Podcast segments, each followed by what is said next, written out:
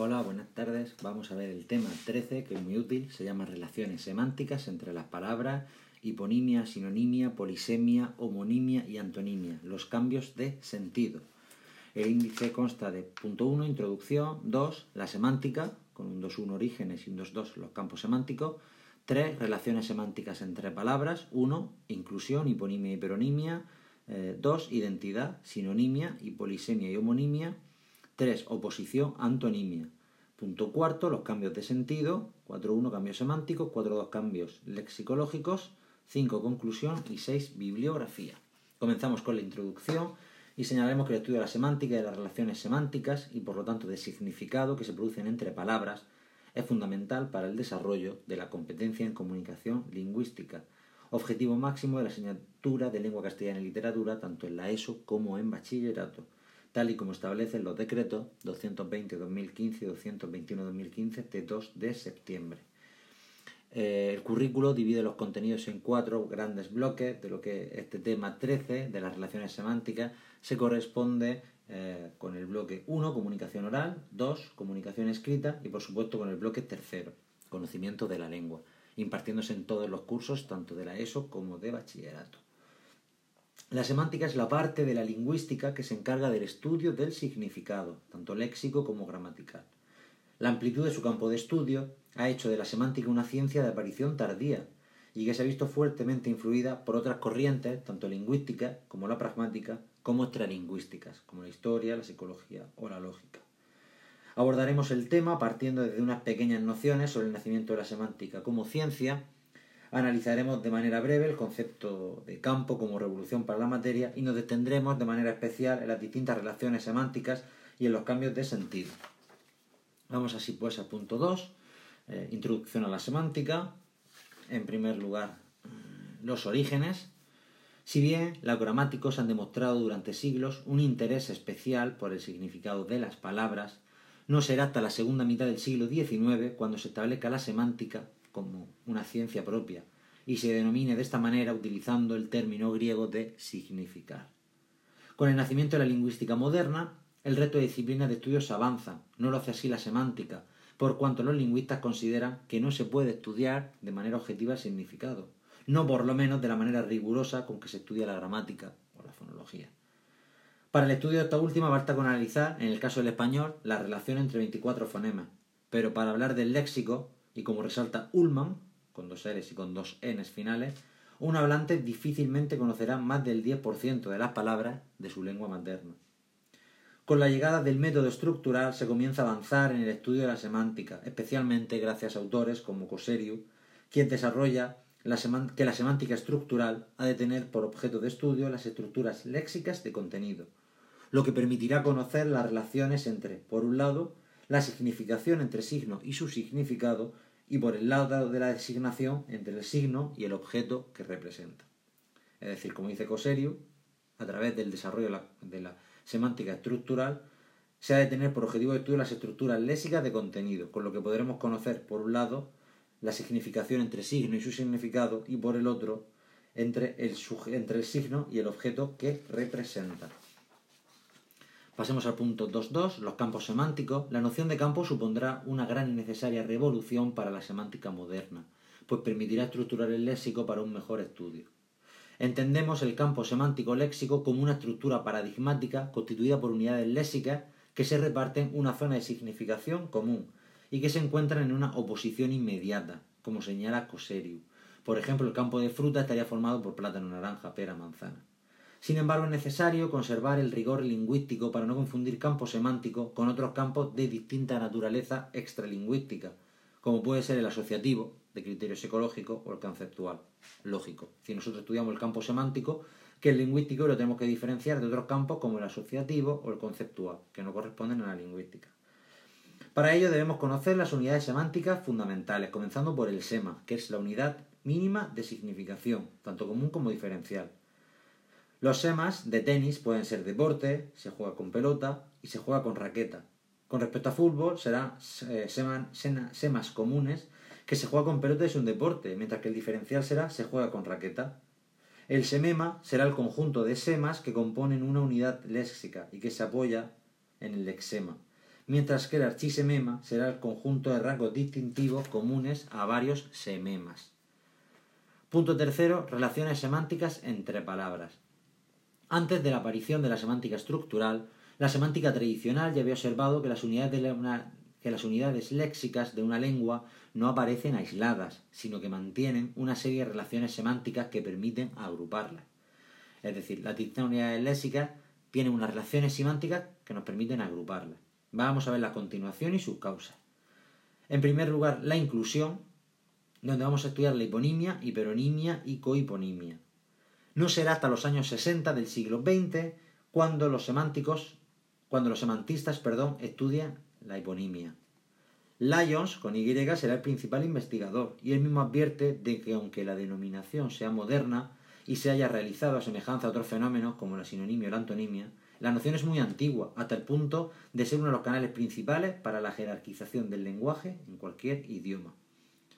Siguiendo al propio Lyons, vemos cómo ésta advierte que la clase de entidades referidas por la palabra flor es mucho mayor que la clase de entidades referidas por tulipán.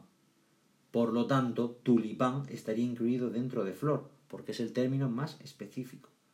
Es decir, se incluye el específico dentro del general. Lyons definiría la unidad básica de estudio como hipónimo, mientras que la archiunidad sería el hiperónimo, aunque advierte que se puede dar el caso de que un conjunto de hipónimos no pertenezca a un hipónimo, a un hipónimo en una lengua determinada. Dentro del ámbito propio del castellano, Gutiérrez Ordóñez señala que un hiperónimo puede tener varios hipónimos, los cuales serían denominados cohipónimos, estableciéndose de esta manera una relación semántica. El propio Gutiérrez Ordóñez establece un doble eje para la jerarquización de los elementos en este fenómeno. Por el lado vertical, partiendo desde el término más general, el hiperónimo, al más específico, el hipónimo, y por otro lado horizontal, con una relación de igualdad entre cohipónimos. En cuanto a su formación, advertimos dos mecanismos. Por un lado, el uso de términos distintos para hiperónimos e hipónimos, como por ejemplo mueble mesa, y por el otro la composición, como mesa, mesa de cocina, en cuanto a los sustantivos. No existe este segundo procedimiento entre los verbos, sino es habitual entre adjetivos, por lo que determinaremos que el cambio de denominación es el modo de formación más frecuente. El cambio de denominación es el más frecuente, como mueble mesa, y el de la composición será muy escueto y solo para algunos sustantivos. En segundo lugar, las relaciones de identidad, 3.2, veremos en primer lugar 3.2.1, la sinonimia. Como bien señala Trujillo, la sinonimia es una de las cuestiones más debatidas en la historia de la lingüística, pudiendo encontrar desde corrientes que niegan la existencia de la misma hasta aquellas que la admiten, aunque sea con matices. De hecho, la sinonimia más pura afectaría a uno de los principios básicos del lenguaje, como es, evidentemente, la economía. Para avanzar, partamos de una definición como la de Gutiérrez Ordóñez, quien califica la sinonimia como identidad de significado entre dos o más signos lingüísticos. Identidad de significado entre dos o más signos lingüísticos.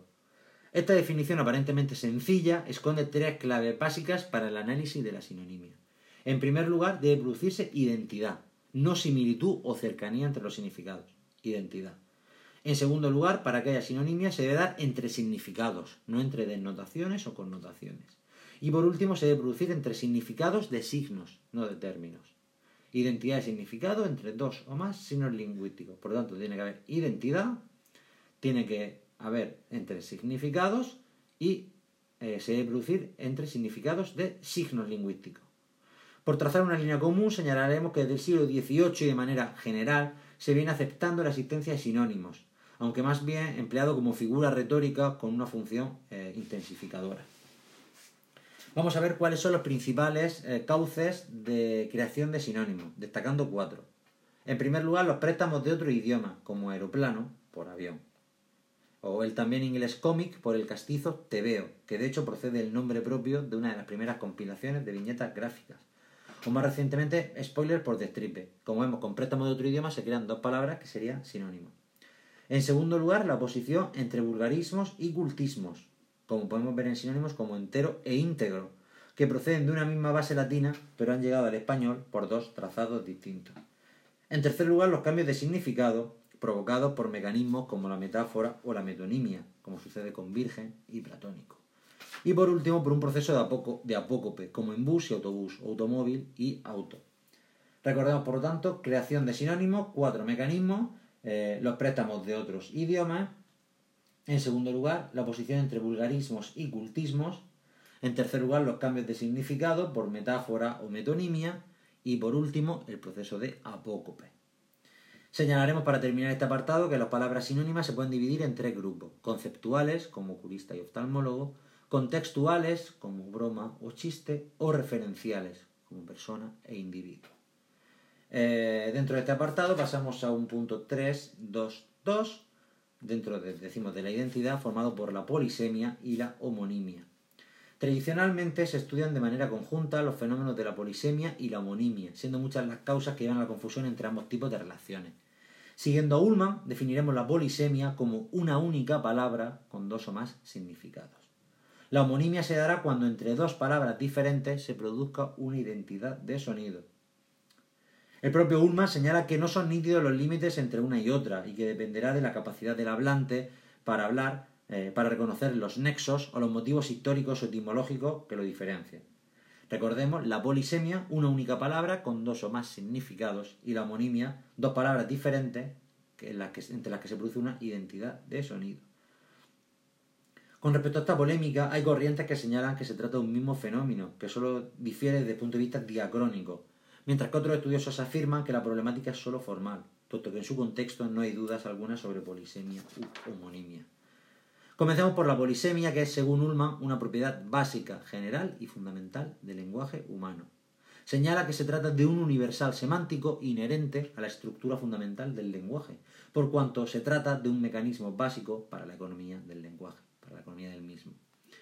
Es interesante analizar las fuentes de la polisemia, comenzando por la principal, el cambio de aplicación. Por ejemplo, diestro hasta la Edad Media solo se refiere al uso de una de las manos, pero entonces comienza a cambiar su significado para dar en la actualidad tanto el original como el de hábil o mañoso. Otra fuente es la especialización. Por ejemplo, no será lo mismo una operación pronunciada por un médico que por un matemático. También destacamos el lenguaje figurado, que ha llevado a que ojo no designe solo al órgano visual, sino también sea un aviso. Los homónimos interpretados será otro motivo, como reja en cuanto a barra que protege una ventana y la maquinaria para arar que tienen procedencias distintas, pero cuyo parecido ha llevado a los hablantes a establecer una relación de polisemia. Y por último, la influencia extranjera, que lleva términos como parlamento, originalmente de parlar, se habla también una asamblea legislativa, por influencia del inglés parliament. Por lo tanto, cinco canales, cinco fuentes de la polisemia. Eh, en primer lugar, el cambio de aplicación, como sucede con diestro. En segundo lugar, la especialización, como sucede con operación. En tercer lugar, el lenguaje figurado, con ojo. En cuarto, los homónimos reinterpretados, como reja. Y por último, la influencia extranjera. Por su parte, la relación de homonimia puede ser de cuatro tipos. Relativa, cuando hay diferencia tanto semántica como gramatical, como sucede entre haya, sin H con Y, cuidadora, y haya, del verbo hallar. Puede ser absoluta o de homofonía cuando la diferenciación es solo semántica. Por ejemplo, entre haya y haya. O por buscar otro ejemplo más sencillo, entre vaya con B e Y y vaya con V y L. La diferencia es solo semántica. Los dos son sustantivos, por un lado una fruta y por otro lado una separación. Eh, holográfica cuando existe coincidencia ortográfica. Por ejemplo, entre bala, tanto del verbo balar como lo que se dispara. Y por último, paradigmática, que es la que afecta a los morfemas verbales. Sentimos en presente subjuntivo y sentimos en pretérito perfecto simple. Por tanto, la homonimia puede ser de cuatro tipos, como hemos dicho. Eh, relativa, con diferencia semántica y gramatical. Absoluta o u homofonía, cuando la diferenciación es solo semántica. Eh, holográfica, cuando existe coincidencia ortográfica. Y paradigmática para los tiempos verbales. En cuanto a las fuentes que hacen posible la homonimia, destacaremos tres. En primer lugar, la convergencia fónica, especialmente en monosílabos. Por ejemplo, don como señor o cualidad, pues procede de dos términos latinos distintos. Dominus y donum. Por un lado dará señor y por otro lado cualidad. También hay que señalar la divergencia semántica. El latín pupila era una chica joven y haciendo uso de una metáfora parte del ojo. En español señala tanto alumna como a la parte del iris, siendo significados que se han alejado tanto que no se puede hablar de polisemia, sino de homonimia. Y por último, los préstamos de idiomas, como barata, que es producto económico, pero también una cucaracha en Chile. Por tanto, tres fuentes de creación de la homonimia. En primer lugar, la convergencia fónica, don. En segundo lugar, la divergencia semántica, eh, pupila. Y en tercer lugar, los préstamos de otro idioma, como barata. Como fuera, el contexto nos ayudará a distinguir el significado, por lo que desde la pragmática eliminaremos las dudas. Pasamos al punto 3.3, eh, las relaciones de oposición, la antonimia. De manera tradicional se ha considerado como el efecto contrario a la sinonimia, pero lingüistas como Lyons han centrado sus estudios en este fenómeno, ampliando su importancia. El propio Lyons la define como una relación de contrariedad semántica entre términos complementarios, graduales o inversos. De esta manera se distinguen tres fenómenos distintos. Por un lado, la complementariedad, que se produce cuando la aserción de uno de los elementos conlleva la negación del otro, y la negación del uno conlleva la aserción del otro, como sucede con casado y soltero. Si no se es casado, se es soltero, y si no se es soltero, se es casado. Por otro lado, encontramos la antonimia propiamente dicha, que se establece entre términos graduables. En este caso, la aserción de uno implica la negación de otro, pero la negación de uno no implica la aserción del otro, como sucede entre grande y pequeño. Lo que no es grande no es pequeño, pero lo que no es pequeño no es grande. Eh, y por último tenemos la inversión, que se da entre términos opuestos, como marido y esposo, comprar y vender. Por lo tanto, tres tipos de antonimia. En primer lugar, la complementariedad. En segundo lugar, la antonimia propiamente dicha. Y en tercer lugar, la inversión. Eh, pasemos al punto cuarto, los cambios de sentido. Eh, en primer lugar, vamos a decir que la historia de la lengua se interesa especialmente por la evolución que ha llevado a que el significado de las palabras se altere. El propio Aristóteles ya estableció los tropos o figuras retóricas como provocantes de ese cambio de sentido. La semántica tradicional ha establecido diversos motivos por los que se producen estos cambios, destacando los motivos históricos, que afectan avances técnicos, cuestiones institucionales, etc. Por ejemplo, el fusil toma su nombre de la piedra que encendía la mecha, hoy, solo se utiliza, no se utiliza en ese sentido, sino solo como el arma de fuego. También encontramos motivos lingüísticos. Res nata era cosa nacida en latín, y su negación comenzó a hacerse poniéndole un non. Eh, acabado dando nada en español, de res nata a non res nata, que es nada.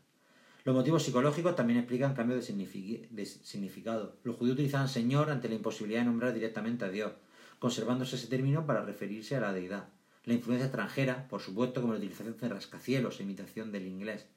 Y por último, la necesidad de nombrar nuevos objetos que determinó los cambios de sentido de satélite o torpedo. Por lo tanto, motivos para la creación de los cambios de sentido. Hemos dicho que tenemos los motivos históricos, en primer lugar. En segundo lugar, los motivos lingüísticos. En tercer lugar, los psicológicos. En cuarto lugar, eh, la influencia extranjera. Y en quinto, la necesidad de nombrar nuevos objetos. Frente al análisis individual, la semántica estructural propone estudio conjunto en grupos de palabras, mientras que ya en tiempos recientes, la novedosa semántica cognitiva, con autores como Santos y Espinosa, pone el acento sobre el contexto, hace especial hincapié en los fenómenos como la metáfora metonimia y establece estudios de esquemas de imágenes. Vamos al punto 4.1, los cambios semánticos. Supone el cambio del significado denotativo de una palabra, pero sin transformar el lexema. Como dijimos, ya Aristóteles establecía medios para cambios de sentido en tropos, como la metáfora, metonimia o sinécdoque. Este cambio puede suponer una ampliación del significado o una restricción. Pero no tenemos que ver estos recursos como meras herramientas retóricas, sino que siguiendo la semántica cognitiva serán procesos cognitivos que se expresan a través de medios lingüísticos. Así tenemos el 411, la metáfora, que supone una transposición de significado entre palabras cuyos significantes mantienen algún tipo de relación. entre las muchas clasificaciones que se pueden hacer, destacamos una morfosintáctica, la metáfora nominal, más de un millón de cadáveres, ese cadáveres de, de Damaso Alonso por persona. La metáfora adjetival, corrientes aguas puras, cristalinas, de Garcilaso de la Vega, el adjetivo cristalina. La metáfora verbal, de la tierra que estercolas, de Miguel Hernández, ese estercolas como verbo. Y la metáfora adverbial, viscosamente fuiste solo un instante mía, de Vicente Alexandre. Nominal, cadáveres, adjetival cristalinas, verbal, estercolas, adverbial, viscosamente. También nos encontramos lexicalizadas, completamente asentadas en el lenguaje coloquial, como Valle de Lágrimas o Pata de Gallo. El 412, la metonimia, en este caso la transposición no se produce por parecido entre significado, sino mera contigüidad. Puede ser de alguno de los siguientes tipos, como la causa por el efecto, la alegría de la fiesta, el efecto por la causa, le hizo daño el sol, un producto por su procedencia, un jerez, un oficio por su herramienta, el tercer violín de la orquesta, una obra por su autor, Roma es el mejor lugar para ver caraballos, una cualidad moral por algo tangible, no tiene corazón, una cosa o corriente por su símbolo. eh, Constantino instauró la cruz. Causa por efecto, efecto por causa, producto por procedencia, oficio por herramienta, obra por autor, cualidad moral por algo tangible y cosa o corriente por su símbolo. 4.1.3. La sinécdoque, en lugar de realizar una transposición de significado, como en los casos anteriores, se produce una restricción o extensión del mismo. Puede ser de la parte por el todo, 20 velas en la bahía, el todo por la parte, el colegio representó un musical, el continente por el contenido, elaboró un plato exquisito, el material por el objeto, el cuero estaba dividido, el singular por el plural, la era de los Velázquez, el número determinado por el indeterminado, te lo he dicho cien veces, y algo inmaterial por algo concreto, la juventud determina la moda. La parte por el todo, el todo por la parte, continente por contenido, material por objetivo, singular por plural, número determinado por indeterminado y algo inmaterial por algo concreto. Punto 4.2. Los cambios psicológicos. En estos casos sí se produce un cambio léxico. Se articulan de tres maneras.